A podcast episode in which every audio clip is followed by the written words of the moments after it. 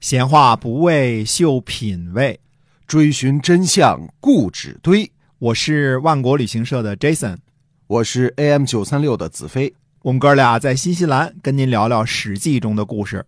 亲爱的听友，大家好，欢迎收听《史记》中的故事，是由新西兰万国旅行社的 Jason 为您讲的。我们上集呢，给您讲了楚惠王的故事，今儿我们讲讲秦国的事儿哈。哎，我们太久呢没念到秦国了。上次提到秦国呢，还是伍子胥三战入营，五战入营，楚国的申包胥去请救兵，秦康公呢派五百辆战车去救援楚国，都是那时候了。嗯，那么不是不讲秦国啊，这个时候的秦国呢，真的没什么太多可讲的。啊，我们说讲秦国最多的时候就是讲秦穆公，对吧？嗯秦穆公之后呢，秦国基本上没有什么太多的亮相的机会啊。嗯那么如果上溯呢，战国七雄，看他们在春秋时期的表现呢，那无疑呢，韩赵魏所在的晋国和楚国，这是主要的天下的矛盾。对啊，实际上呢，整个春秋的历史，除了前期郑庄公阶段和齐桓公阶段之外呢，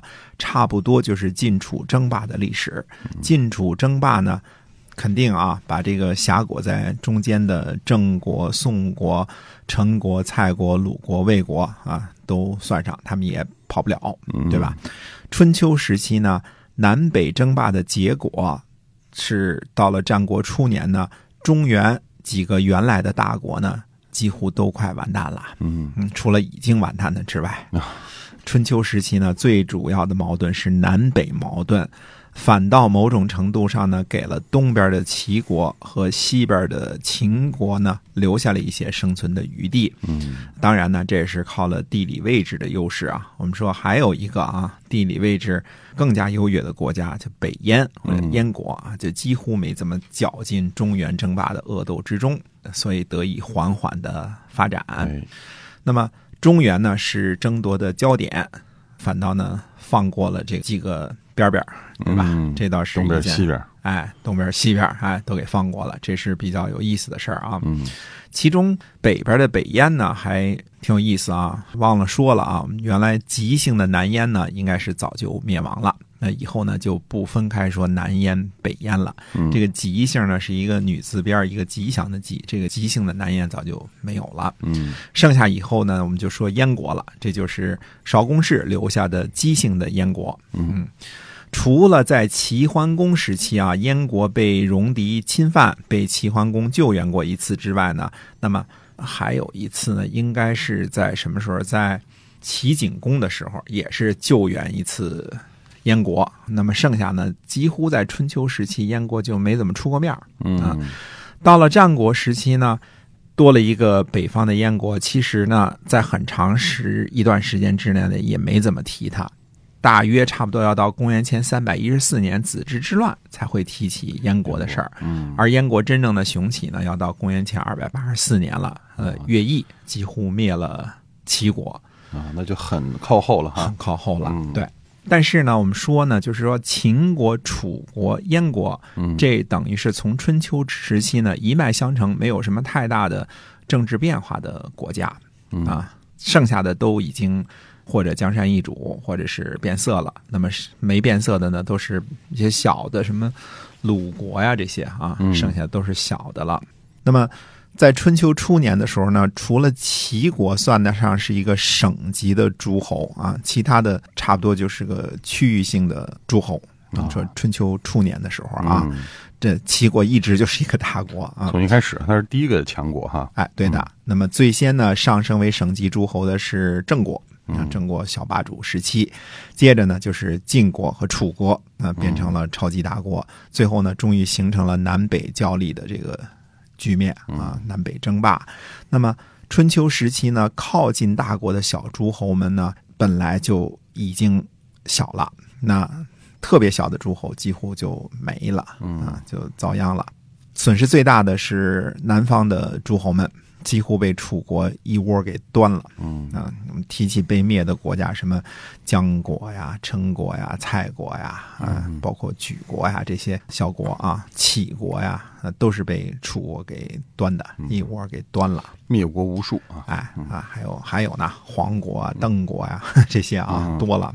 另外一个呢，比较倒霉的这个诸侯群呢，是活跃在陕西、什么河北、河南、山西的这些戎狄部落们。嗯或大或小的戎狄部落啊，由于文化落后，呃，几乎呢都慢慢的给歼灭了，大部分是被晋国、齐国和秦国给消灭的。嗯，到了战国时期呢，战国前期复国的中山国可以说是戎狄部落当中的硕果仅存。在齐桓公开始争霸的时候啊，敌人的部落还是相当的强大的。嗯记着让邢国和魏国都搬了家了，赶到了黄河以南了啊，还时不常的攻打一下洛邑，对吧？哎，就是晋国的胡须呢，也不时不常的捋一捋啊，嗯攻打一下晋国。到了战国初年呢，中山国虽说还可以算作敌，但是制度和文化呢，与中原诸侯已经没有什么差别了。嗯一方面呢，是各个部落的人民呢都向往文明，嗯，落后的没有文化的国家呢就遭殃，对吧？必然是结果不好。嗯而吴国和越国呢，以蛮夷小部落起家，在春秋晚期呢，大大的雄起了一把。可追究吴越兴起的原因呢，虽然是接受中原教化哈、这是其中的一个原因，这是最主要的一个原因。可以说，吴国呢这时候已经没了啊，吴王阖闾雄起了一把，到了吴王夫差就给灭了。嗯那么越国呢，也被楚国赶到江苏去了，对吧？等于是往北移动了啊嗯，距离越国被灭呢也不太遥远了。楚国很快就要出手了。嗯我们前面说过呢，秦穆公的时候灭国十二，霸西戎，说的是什么地方呢？是陕西的西边，甘肃、宁夏这些个敌人的戎人的部落啊，这些呢也差不多给消灭干净了。从秦穆公死后，差不多二百六十年的时间啊，应该是十五代国君啊。那么秦国呢，也就是敲敲边鼓的角色哎，啊，在春秋时期呢是不折不扣的是龙套。对，公元前四百六十一年呢，秦厉公发兵两万攻打大荔，攻起去王城。大家现在看看啊，这陕西大荔县的位置就知道了，那是陕西的重镇。看来大荔呢也应该是戎狄的一个部落的国家。嗯啊，公元前四百五十一年呢，秦厉公在这里呢设立临晋，就是临近晋国的意思。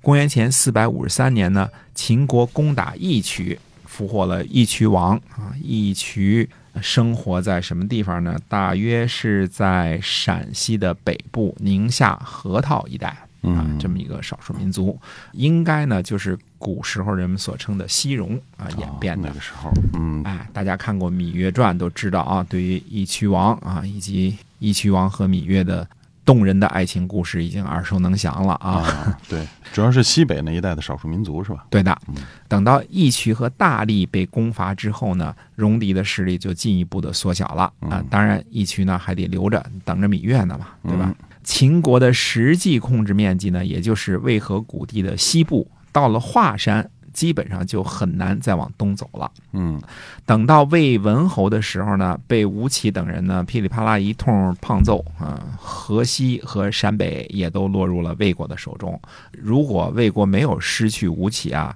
秦国被赶进西边嚼沙子的可能性是非常大的。嗯秦国呢，到了战国的时候呢，毕竟也是古老文明国家，对吧？嗯呃和义渠啊、西戎这些国家还是不一样的。在秦穆公的时候呢，看不出秦国和中原诸侯有什么区别，对吧？也讲究仁义啊、周礼啊这些，是吧？看不出来。包括秦穆公的对话这些，都看的跟中原诸侯没什么区别。啊，对吧？只是秦穆公之后这十五代国君呢，基本上没什么作为啊。所以秦国一直没什么声音哈。哎，对的。那么秦献公呢，他是公元前四百二十四年出生的。出生的时候呢，身份不错，是太子。秦厉公之后呢，还有什么秦悼公、秦怀公、秦灵公等等啊。秦献公呢，就是秦灵公的太子。但是这位太子呢，却没能够继承君位，最后落得个流亡魏国的下场。他应该是流亡到魏国的河西这个地方了啊。虽然是在魏国，但是也还是在陕西的范围之内啊。因为秦立公之后呢，大夫们权力太大了。我们说春秋时期最主要的一个特色就是大臣权力大，国君呢经常是被大臣们废立啊。晋国、齐国等都是大夫当家。等于是臣强君弱的这个风气呢，也影响到了秦国。之后呢，秦国又经历了什么秦简公、秦惠公、秦出公三位君主，而秦出公继位的时候呢，只是个两岁的孩子，大权呢就落在了太后手中。这个呢是大臣们呢起心迎立太子的这个根源。而秦献公呢也想回残国收拾残局，但是回国的路呢却被堵死了。最后呢，在大臣们的帮助下呢，秦献公是绕到西边的平凉，回到了秦国。这是靠着谁呢？署长改，靠着他的功劳。最后，署长改呢，迎立秦献公。秦出公和太后被杀，秦献公呢继位。这一年呢是公元前三百八十五年，算算呢，秦献公这时候已经四十一岁了。如果是按照年纪说呢，等于是这时候已经公元前三百八十五年，已经很靠后了嘛，对吧？对，等于前面这段时间呢，秦国就没有什么作为了。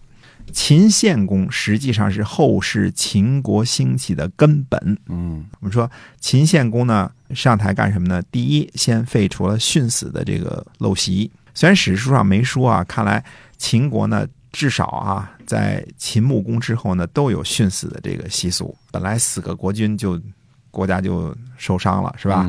然后国君喜爱的大臣又一块儿给埋在地下了，这带走了都。秦国这个陋习呢，是导致秦国老也发达不起来的，人才都给熏死了。对，所以秦献公上来第一件事呢，就把这个陋习给废除了。嗯嗯，这么看呢，你说秦始皇兵马俑造了那么多的陶人陶马。还是比祖先的时候文明进步多了，嗯，对吧？对，毕竟不是真人殉葬了嘛，对吧？而且还留下了宝贵的旅游资源，是吧？让现在西安、临潼成为旅游很发达的地区，世界什么第八大奇迹还是什么？哎，对了，嗯多少人指着它过日子呢？对吧？游客、旅游的生意啊，跟我们万国有关系，是吧？是，嗯，秦献公呢，第二个举措呢是迁都岳阳。嗯，岳阳呢，位于今天陕西西安的阎良区。秦献公呢迁都岳阳，不只是因为这里是东西交通的要道，还有特别特殊的意义。嗯啊，这个我们留在下一个节目的时间呢，跟大家接着讲。好，那么我们今天啊，关于秦国的故事呢，先跟大家讲到这儿。主要讲了秦献公哈，嗯，那么希望在下期呢，您继续关注我们的节目，是由新西兰万国旅行社的 Jason 为您讲的。我们下期节目再会，再会。